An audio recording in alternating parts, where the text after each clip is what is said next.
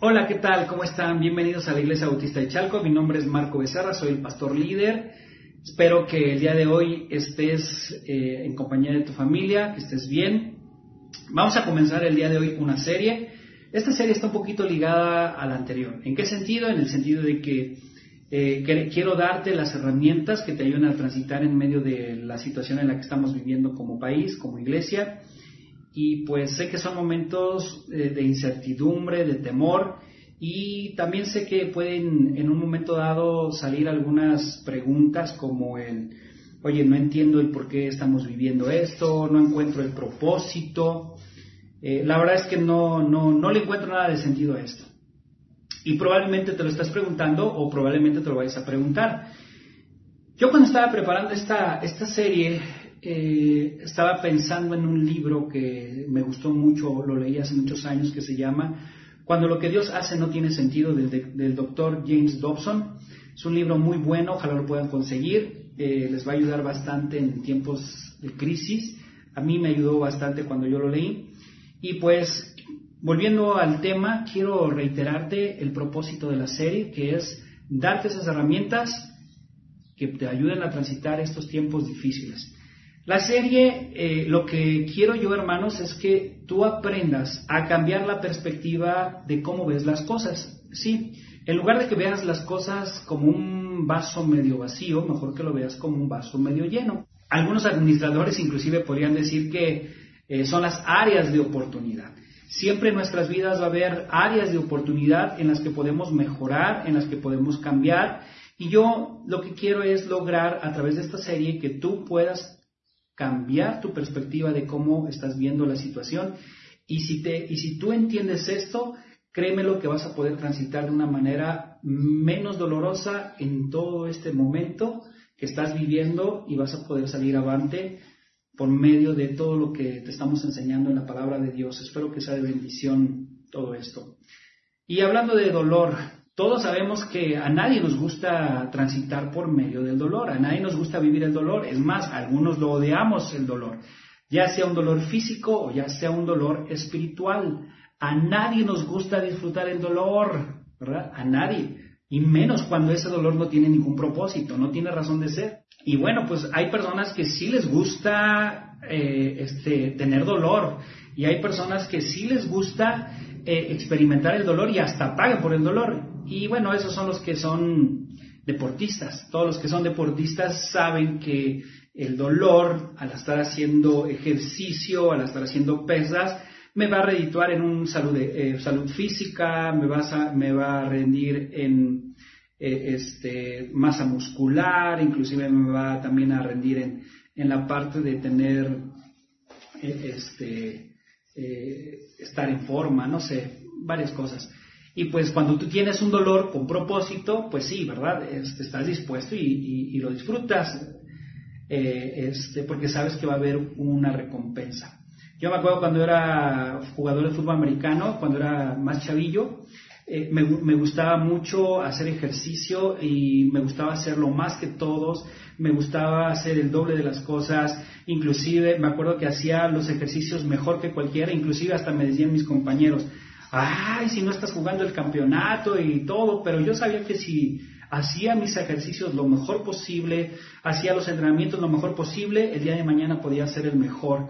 Y bueno, en aquella época sí logré ser el mejor en mi, en mi posición y pues e, ese era un propósito, yo tenía un propósito y al saber ese propósito es cuando yo pude eh, este, disfrutar esa parte de, de, los entrenamientos. Pero me acuerdo que eh, yo iba caminando, iba a, mi casa, eran cuatro pisos, sube las escaleras, era tan doloroso subir las escaleras, hermanos, que no podías, a veces hasta en gatas, a gatas, ¿verdad? Como en cunclillas, estaba yo ahí como bebé subiendo las escaleras pero yo sabía que al final había una recompensa. Pero cuando tú y yo sabemos que no hay un propósito, creo que a nadie nos gusta vivir el dolor. El dolor con propósito es algo que tú y yo sabemos vale la pena y el dolor pues pasa a segundo término. Y pues bueno, ¿por qué? Porque sabemos que hay una, hay una recompensa. El día de hoy vamos a ver la vida de un hombre que vivió momentos dolorosos muy, muy fuertes que inclusive lo, llegaron, lo llevaron al fracaso, lo llevaron a un momento en el que pues las cosas no le salían como él quería y yo creo que nos va a ayudar para ilustrar la enseñanza del día de hoy que yo quiero darte y si tú estás anotando, espero que sí, saca tu pluma, saca ahí tu cuaderno, una hoja, córrele, ve, corre, corre, corre. Eh, este, yo sé que a varios de ustedes les gusta apuntar, pero también sé que otros no. Probablemente tú ya estás desayunando. Provecho.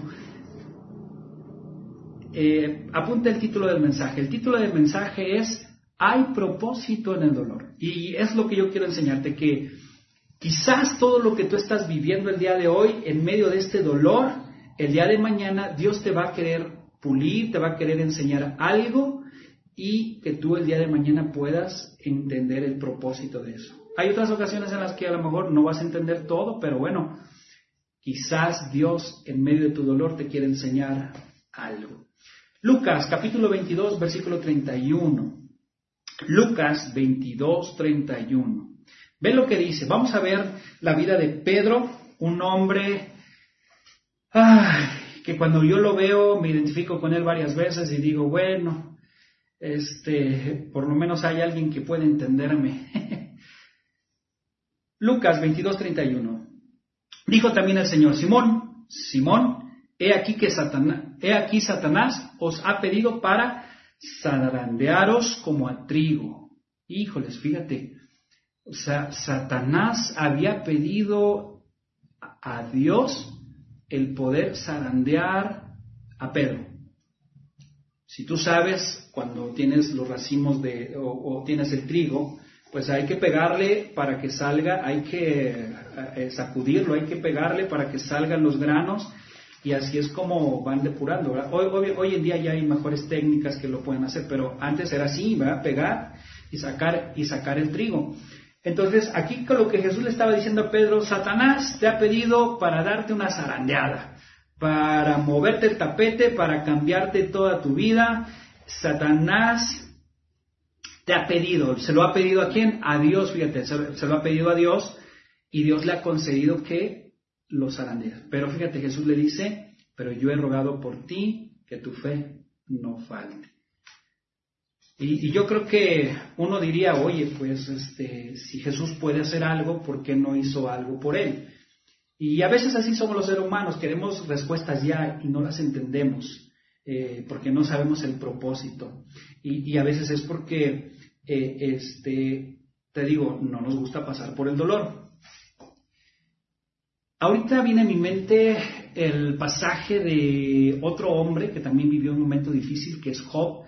Puedes encontrar ahí, en el capítulo 1, versículo del 9 al 12, más o menos, en donde Satanás le pide permiso también a Dios para zarandear a Job. Tú, si lees la historia, y lo mencionamos la vez pasada, Job fue un hombre que sufrió de todo. Tuvo dolor en todo sentido, tanto emocional como físico. Fue un momento difícil y Satanás pidió permiso a Dios y Dios le concedió precisamente esta parte. A veces es difícil no entender las cosas cuando no tiene la respuesta. Por ejemplo, nosotros si leemos la vida de Job, entendemos y vemos y decimos, ah, ya entendí. Pero Job, eh, quien lo estaba viviendo, no lo podía entender.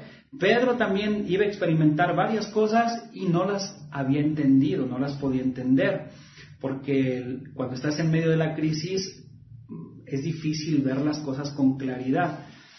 Yo me acuerdo que he vivido varias cosas, no las voy a mencionar ahorita, pero he vivido varias cosas en las que después digo, ah, ahora ya entendí por qué viví esto, ah, ya entendí por qué pasé aquello.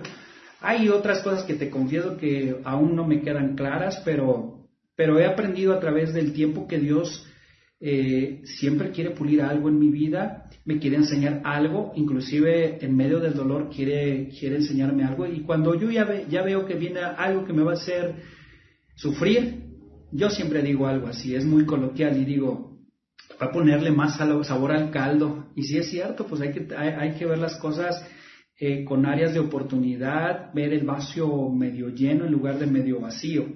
Y pues es muy difícil. Aquí Jesús es muy puntual y le dice que os ha pedido para zarandearlo. Híjoles, yo creo que a veces ahí nos, a lo mejor nos estamos sintiendo en estas circunstancias como Pedro, ¿no? Donde estamos siendo zarandeados, donde nos pasa una cosa, otra y otra y otra y otra y otra. Y dices, pues yo ya no le veo por dónde. y hasta me identifico con Pedro y hasta dices, oye, pues ya siento un ataque, ¿no? Y mira, por ejemplo, yo cuando estoy grabando todo esto, eh, de hecho, ahorita este, este, mensaje lo estoy grabando por segunda vez. ¿Sabes por qué? Porque hace rato alguien se puso a, este, darle duro ahí con la soldadora y, con eh, la cortadora y se oía todo y bueno. Y luego también me quedé sin batería. Varias cosas que uno dice, oye, pues hay oposición, el enemigo me está atacando. Y yo creo que a lo mejor te puedes sentir así, como bajo ataque. Y y a veces nos sentimos así porque probablemente estamos viendo que algunos de nuestros familiares están enfermos o, a lo mejor algunos de nosotros podemos caer enfermos por todo lo del COVID. Eh, inclusive algunos, este, a pesar de que están enfermos, ya se quedaron sin trabajo, a lo mejor perdieron un familiar y para el colmo es que ni siquiera puedes enterrar a tu familiar como tú quisieras. Y ah, pues es difícil, ¿verdad? Es difícil salir adelante. Y es difícil inclusive pensar, bueno, uno tiene pensamientos de este tipo, no la veo llegar, ya, ya no la veo llegar porque me pasó esto, me pasó aquello, y sí es difícil, ¿no? La tarea de los niños, el, montón de platos, el querer hacer qué hacer, el que de repente tienes broncas con tu esposa, con tu esposo, los acreedores que no entienden, que te amenazan y te dicen que te van a quitar esto, te van a quitar aquello, inclusive hay algunos que hasta el agua se les fue porque se rompió un tubo, todas esas cosas que dices, ya de plano, ya no la veo llegar, ¿no? Y, a veces uno piensa que, este, se siente y está uno bajo ataque. Y, empieza uno a preguntar cosas como cuánto va a durar esto, eh, qué propósito va a haber todo esto. Y yo quiero darte una enseñanza. Y esta es la enseñanza que yo te quiero dar el día de hoy y te la voy a resumir así. Quizás todo esto que tú estás viviendo es porque Dios te está preparando para algo en el futuro. Sí, para cumplir un propósito que a lo mejor tú no lo ves. Hay cosas que no las vas a entender. Por ejemplo, los discípulos no entendían por qué Jesús iba a morir. No lo entendían. Inclusive Pedro mismo, él decía, no, no, que esto no te vaya a acontecer, esto no es posible. Bueno, lo vamos a ver más adelantito, pero eh, son cosas que aparentemente para ti para mí no tienen sentido, pero que después cuando pasa el tiempo, entendemos y decimos, ah, es por esto, es por aquello. Y es lo que yo quiero el día de hoy. Hay dos herramientas que quiero darte el día de hoy. El primero de ellos es que debes de cambiar tu mente. Debes de tener un cambio de mente para entender que hay un propósito en medio de tu dolor. Mira, en Mateo 16 vemos a Jesús hablando sobre su muerte y sepultura, lo que yo te decía hace rato, y pues Pedro, pues, hace rato te lo dije, él estaba reaccionando de una manera eh, enérgica, dura, y, era este, una manera en la que él estaba reprendiendo a Jesús, lo estaba este, haciendo con un tono de prohibición de que lo tal no te acontezca, no, que no te vaya a pasar, no, eso no. Y Jesús ve la reacción que tuvo ahí en el versículo 23 de Mateo 16, dice, quítate delante de mí, Satanás.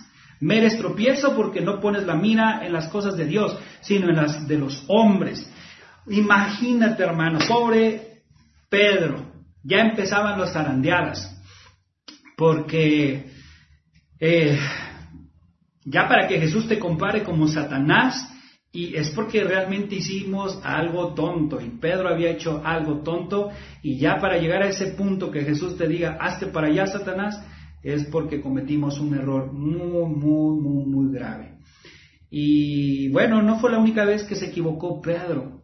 Ahí en Lucas 22, 33, tú recordarás que Pedro le dijo al Señor, le dijo, Señor, dispuesto estoy a ir contigo, no solo a la cárcel, sino también a la muerte, pero tú sabes lo que pasó. Jesús lo mira y Jesús le dice, hey, tú me vas a negar tres veces. Tú me vas a negar tres veces antes de que cante el gallo, tú ya me habrás negado tres veces. Y, y no solamente eso pasó, pobre Pedro, porque no estaba dando ni una. Ahí en Mateo 26, 36 recordarás el episodio de el huerto de Getsemaní, cuando Jesús iba con los hijos de Zebedeo, con Pedro, iban subiendo al huerto. Él iba a orar porque ya se iba a llegar la hora en que Jesús iba a ser crucificado por nuestros pecados. Y dice él, mi alma está muy triste hasta la muerte, quedaos aquí y velad conmigo. En otras palabras, oren por mí, oren conmigo. Pero ¿qué crees que pasó cuando Jesús regresó? Y la Biblia lo dice, ahí está en Mateo 26. Dice la Biblia que cuando regresó estaban dormidos. Otro desacierto de Pedro. Pobre Pedro, no daba ni una. Y no fue la única, la única vez. Este, ¿Te acuerdas en lo que pasó ahí en Juan 18? Cuando Jesús es arrestado y Pedro saca un cuchillo y le corta la oreja a un hombre. Y Jesús le dice, hey, así no es, Pedro. Y, este, según Pedro estaba demostrando que sí, yo voy a estar contigo aquí al infinito y más allá. Y, y Jesús le dice, no, así no es. Pobre Pedro estaba fallando y fallo tras fallo, regada tras regada. no daba una el pobre y yo creo que él se sintió frustrado. Él se, sintió en un momento en el que las cosas no salían como él pensaba. Y cuando llegó ese momento en el que negó a Jesús, yo creo que todo lo que él había hecho le vino a la mente y, le cayó el 20 y fue algo que fue muy doloroso para él. Ve lo que dice Lucas 26, 61. ¿Ya lo tienes ahí? Búscalo. Dice la Biblia. Entonces, vuelto el Señor, miró a Pedro y Pedro se acordó de la palabra del Señor que le había dicho, antes que el gallo cante, me negarás tres veces. Versículo 62. Y mira cómo es eh, el sentir de Pedro. El sentir de Pedro era, saliendo fuera, lloró amargamente. Hermanos, él había fracasado y tal vez a lo mejor tú el día de hoy te sientas que estás fracasando y que las cosas las estás haciendo de manera contraria y que las cosas no están saliendo como tú quisieras y que las cosas se te van de las manos y a lo mejor tú, tú te sientes en un momento en el que dices, ay, ya, ¿de dónde? No, yo, yo me imagino que algunos pudieran estar diciendo, ay, mientras el Marco nos habla de ánimo y confía en Dios, lee la Biblia, ahora, yo honestamente eh, no lo puedo hacer. Yo, yo me imagino que algunos han de estar diciendo, yo no lo puedo hacer porque Marco, pues es que eh, Marco me dice eso, pero, pero ya mi esposo me trae como loca o, o, mi esposa me trae como loco, mis hijos, la tarea, eh, este, los trastes, como te decía hace rato, o sea, los problemas, todo eso, y, y, la verdad es que no tengo tiempo para, para mí, no tengo tiempo. Yo veo personas que hacen los pastelitos en familia y los suben en Face y, y TikTok hacen, pero yo no tengo ni tiempo para eso. Hay familias que se sacan las fotos, hay familias que están jugando juegos de mesa, pero yo la verdad es que lo que quiero es romperle la cabeza a mi marido, a mis hijos, o a mi esposa es lo que quiero hacer porque ya me siento abrumado o abrumada. Y, tú a veces dices, es que la cuarentena está sacando lo peor de mí. Y sientes que esta cuarentena poco a poco te está transformando en una persona que antes no eras. Y saca lo peor. Y, y es por la frustración del fracaso que las cosas no, no están saliendo como tú quisieras. Yo sé que algunos podrían preguntarse, ¿y dónde estaba Dios en los fracasos de Pedro? ¿En dónde estaba Dios en esos momentos de dolor? Algo que tú debes de entender es que Dios, y ya lo hemos enseñado, Dios siempre está ahí y está esperando y está dispuesto a apoyarnos. Pero también a veces Dios nos deja que nosotros enfrentemos las situaciones y que seamos responsables de nuestros actos también. Y algo que debes de aprender y que quiero enfatizar en esta serie es que siempre habrá un propósito en medio del dolor. Probablemente Dios te está preparando para algo en medio de este tiempo doloroso. Y debes de entender que a veces Dios siempre está preparándote, y quiero ser reiterativo en esto, siempre te va a preparar en medio del dolor para hacer algo más adelante y que cumplirá un propósito que tú hoy no lo entiendes. Yo quiero desafiarte que, que, no mires la vida desde una perspectiva del dolor. El día de hoy yo quiero desafiarte a que cambies el chip, a que hagas un cambio de mente y que veas de, que pases de la perspectiva del dolor a una perspectiva de propósito. Sí, yo sé que varios ahorita están pasando por el no tengo trabajo. Eh, yo, yo sé que algunos tenían planes de casarse, eh, yo sé que algunos tenían algunos planes, cosas por hacer y que ya no las van a poder hacer. Dímelo a mí, yo así también. Tenía muchas cosas en la mente, proyectos queríamos hacer y de repente, ¡pum!, todo cambió.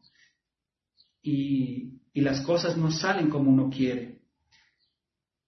Hermanos, hay un propósito en esto que estamos pasando, aunque tú no lo creas. Hay un plan y un propósito. Yo no lo sé todo, yo no sé cuál, yo no sé cuál sea el plan, y, el propósito para tu vida, yo no sé cuál sea el plan y el propósito para México y el mundo, pero sí sé que hay cosas que Dios está haciendo en mi vida y que quiere hacer en mi vida. Hermanos, hay propósito. Ve, te voy a citar Romanos 8:28, es una cita muy conocida por todos los cristianos. Sabemos que los que aman a Dios, todas las cosas les ayudan a bien esto es a los que conforme a su propósito son llamados. Sabemos que los que aman a Dios, ¿verdad que tú amas a Dios? A ver, pónganle ahí, hermanos, todo esto es interactivo, no nada más estar sentados o acostados o comiendo. No, mira, dale ahí en el chat de Church Online, dale, sí, yo amo a Dios, levanta la mano ahí. En YouTube, los que están en YouTube, dale like, dale like, like, like, y luego suscríbete al canal y también ponle, sí, yo amo a Dios. Porque de esto se trata, ser interactivos, no nada más estar ahí sentados. Eh, sí, hermano, sí me doy cuenta, sí estoy viendo quién está y quién no está. Sí, en serio, en serio que sí lo hago. Y estoy tratando de orar por ti y oro por ti todos los días. Son momentos en los que tú debes entender que los que amamos a Dios, todas las cosas nos ayudan a bien conforme al propósito, porque hay un propósito de Dios en nuestras vidas. Y si no, pregúntale a José, ¿recuerdas? Él es un gran ejemplo de la Biblia de que había un propósito que Dios quería cumplir en su vida a pesar del dolor y de las circunstancias más adversas que, que había vivido. José había recibido un sueño de parte de Dios para su vida, pero sus hermanos pues tuvieron envidia y ¿qué hicieron? Pues le hicieron la vida de cuadritos lo vendieron en una caravana de ismaelitas y luego esos cuates lo vendieron como esclavo a Egipto y de ahí fue el pobre a parar a la cárcel de manera injusta y permaneció durante unos cuantos años olvidado hasta que Dios en su tiempo y en su momento hizo lo, lo que él quería hacer para llevar y cumplir el plan y el propósito en la vida de José. Y entonces convirtió lo malo en algo bueno.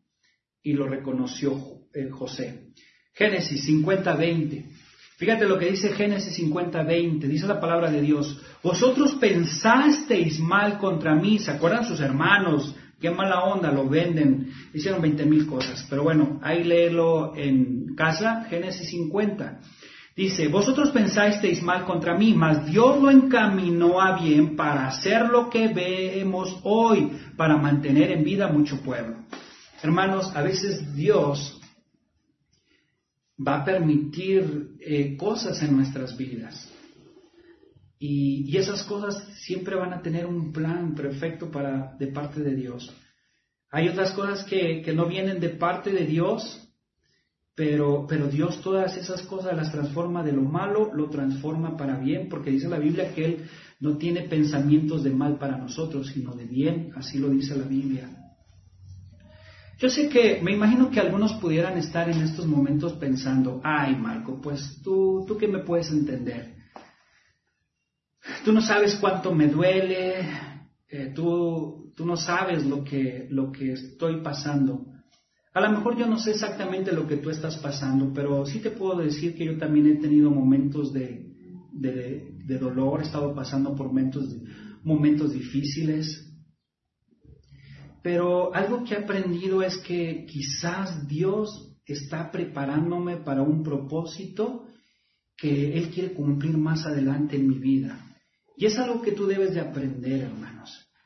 No, no, lo olvides y quiero ser reiterativo. Quizás el dolor que tú estás viviendo, Dios lo quiere transformar para cambiar tu vida y cumplir un propósito más adelante. Quizás el dolor es proporcional al propósito. Entre más fuerte es el dolor, el propósito puede ser más grande.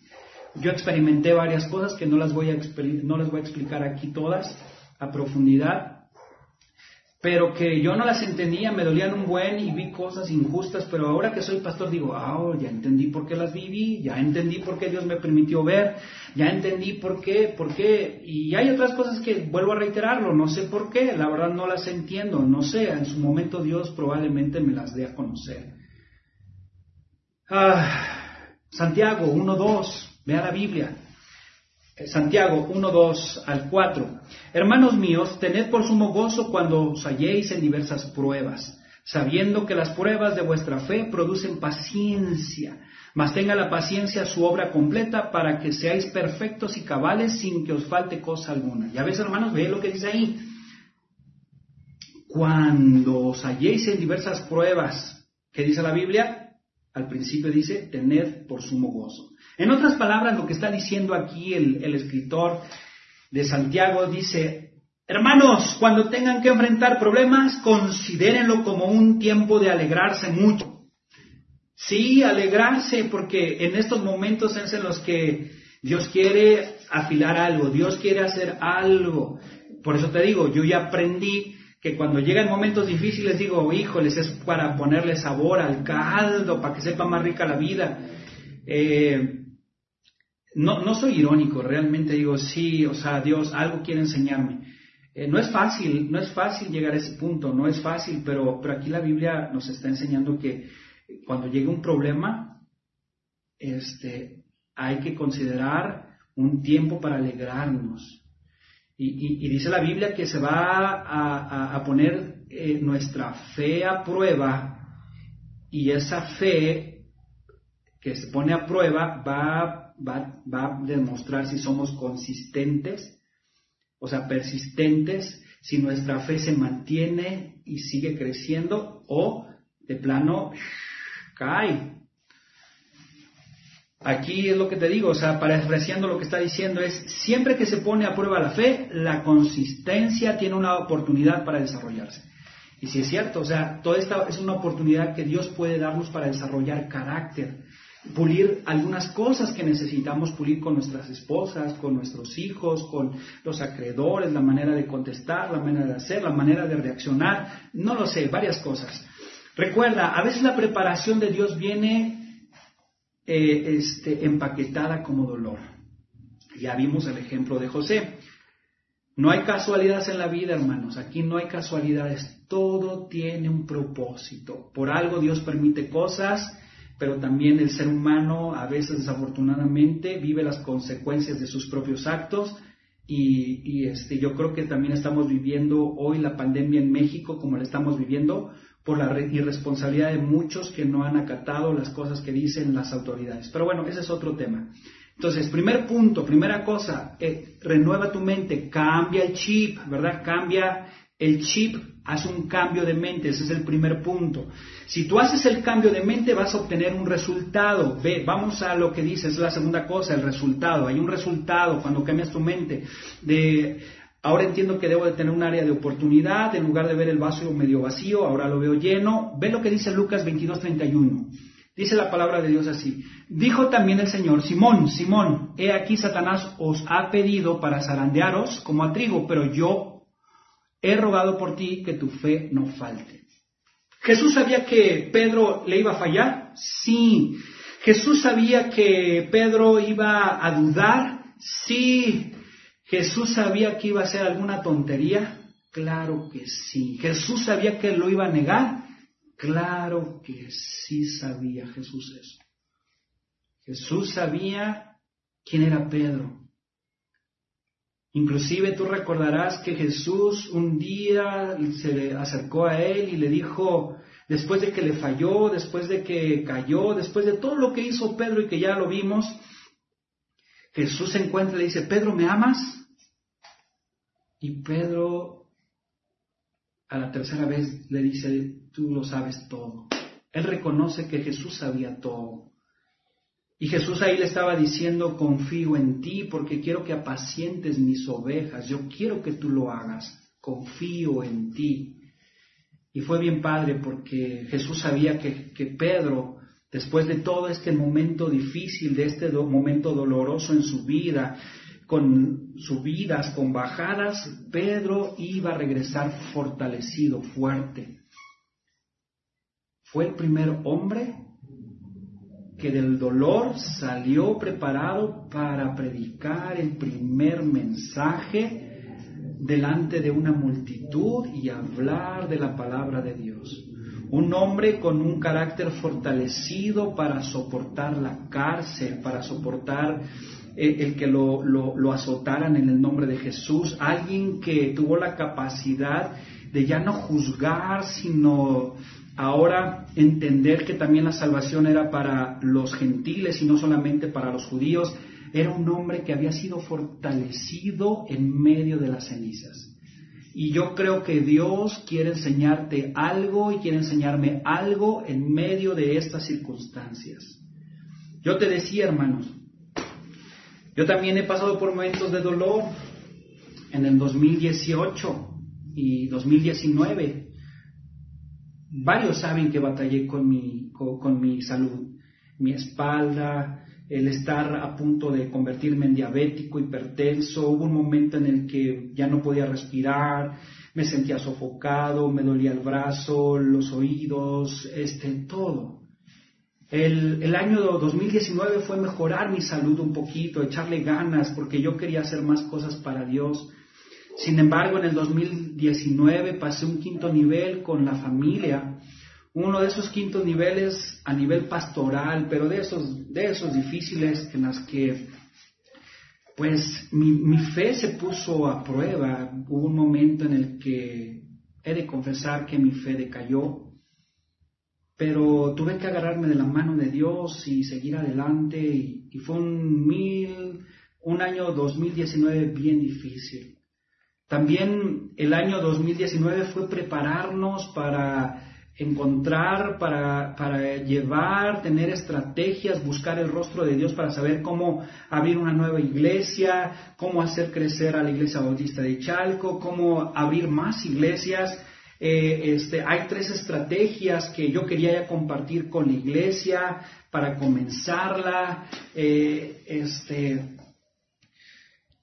había cosas que ya queríamos hacer para este 2019, ya lo había platicado con los líderes, ya sabíamos lo que íbamos a hacer, pero de repente llega todo esto, es un tirabuzón que llega a nuestras vidas y, y de repente las estrategias que habíamos orado mi esposa y yo, las que habíamos clamado a Dios, que Dios me había mostrado para dónde ir, qué hacer, cómo hacerlo, de repente ya no se pueden hacer. Y, te voy a ser honesto, la verdad es que me sentí frustrado. De repente me encontré buscando la manera de cómo mantener conectada a la iglesia.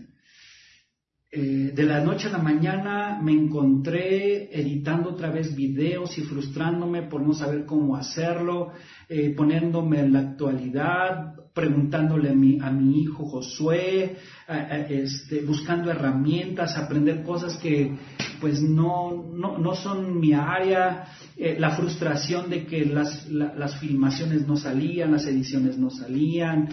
de repente me encontré eh, herramientas que nos ayudaran a darle cobertura a todos ustedes. De repente me encontré predicando en, frente de una cámara, así como ahorita, predicándoles ahí. Me sentí por un momento como ese título del libro que yo te decía, cuando lo que Dios hace no tiene sentido. Pero si Dios me había dicho que íbamos a hacer esto y de repente, ¡pum!, me encuentro con otra cosa. Te voy a ser honesto, en todos estos tiempos, por un momento me sentí fracasado, impotente, por no saber cómo saber algunas cosas. Sin embargo, sí puedo decirte que Dios me llevó a, a darme cuenta de otras cosas importantes. Por ejemplo, yo en algún momento me llegué a pensar y a cuestionar si yo, yo era un pastor que tenía un corazón, pues sí, un corazón de pastor, si, si yo realmente era alguien sensible. Algo que siempre he dicho es que soy un pastor, soy una persona de sangre fría, a veces soy muy frío para las cosas. Y yo me preguntaba si, si en, mí, en mí había ese corazón de pastor.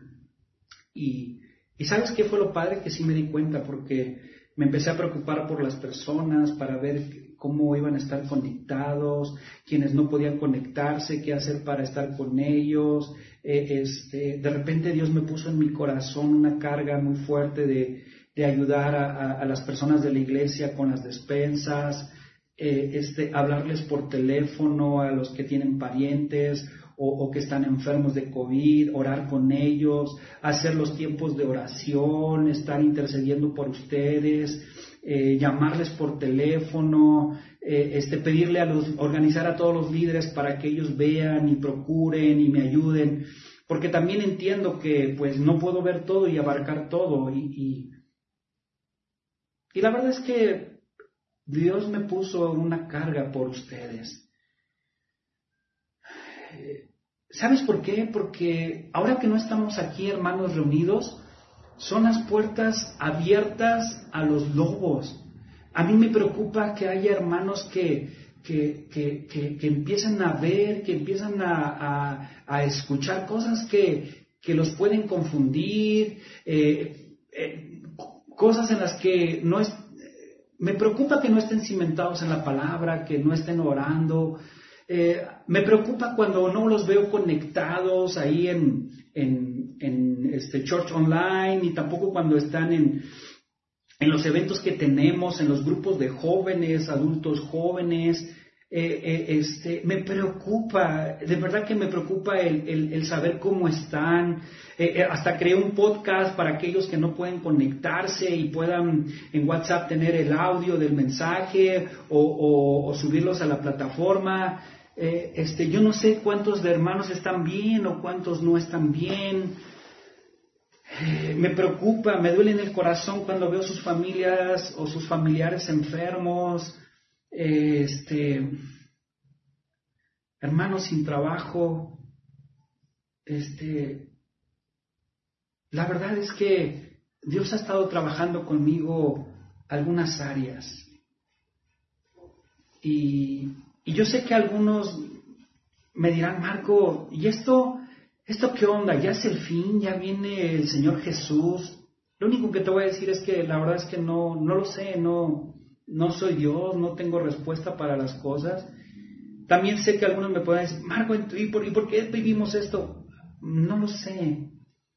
Lo único que sí sé es que si tú cambias tu mentalidad y y pones la perspectiva, pones la mente de Cristo en tu, en tu mente y dejas que Dios trabaje en tu vida, entonces todo esto, este transitar será, será menos doloroso y, y yo le pido a Dios que, que, a mí me permita ver desde la óptica del dolor, eh, eh, este, ponerme los lentes con del propósito y prepararme para las cosas que vengan. Porque es una realidad, hermanos. Vamos a regresar a una normalidad totalmente diferente. Haremos otras cosas totalmente diferentes. Lo que es un hecho es que la vida ya no será igual porque este virus llegó para quedarse. Pero el cómo vemos la vida, el cómo enfrentar la vida, eso ya dependerá de ti y solamente de ti. Dependerá de mí, dependerá de las personas.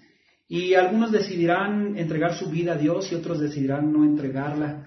Algunos eh, su fe será abatida y se alejarán de Dios, otros eh, serán fortalecidos y espero yo que tú seas fortalecida y fortalecido.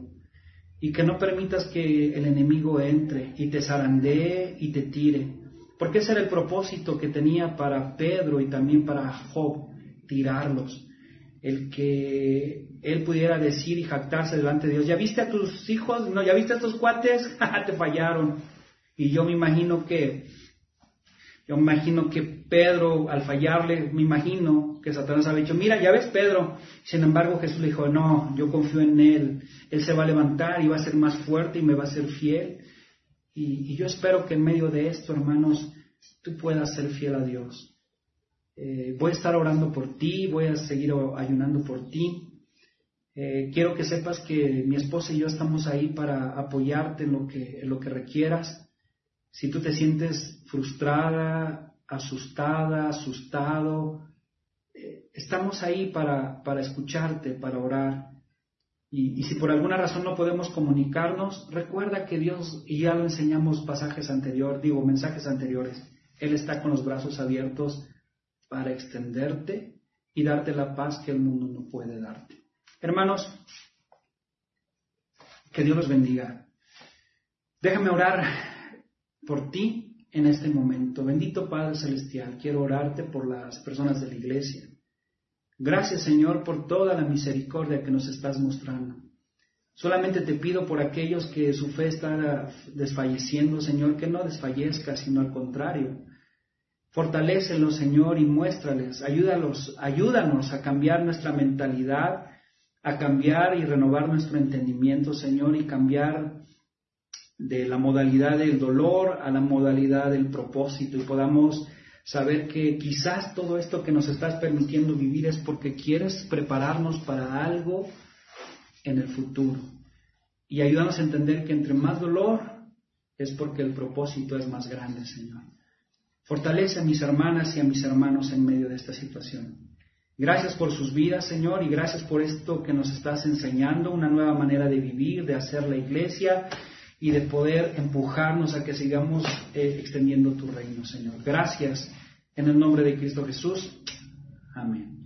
Pues que Dios me los bendiga. Nos vemos al rato en la noche a las seis, a las seis de la tarde. Vamos a darte otras herramientas todavía más específicas para orar con poder. Eh, vamos a aprender sobre la oración intercesora a las seis de la tarde.